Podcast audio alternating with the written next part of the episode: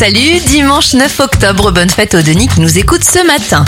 On débute cette éphéméride avec les événements. Clément Adair fait décoller un avion avec moteur à hélice en 1890. La peine de mort est officiellement abolie en 1981. Et en 2006, Google rachète YouTube et devient ainsi le leader de la vidéo sur Internet. Bon anniversaire à Yann Barthès, l'animateur de Quotidien, il a 48 ans. Marina Carrère d'Ancos a 60 ans. 53 pour l'animateur Laurent Mariotte. Laure Manodou a 36 ans. Le top modèle Bella Hadid en a 26. Et l'acteur qui joue Monk, Tony Chaloub, a 69 ans.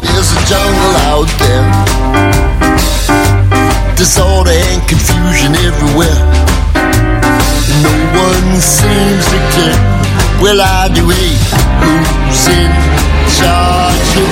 There's a jungle out there. Poison in the very air we breathe.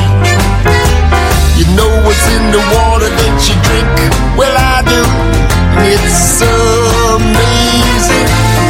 People think I'm crazy, cause I worry all the time.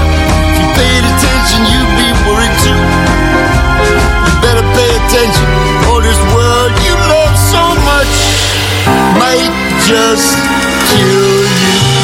I could be wrong now, but I don't think so. Cause there's a jungle out there. There's a jungle out there. There's a jungle out there. Violence and danger everywhere. It's brother against brother,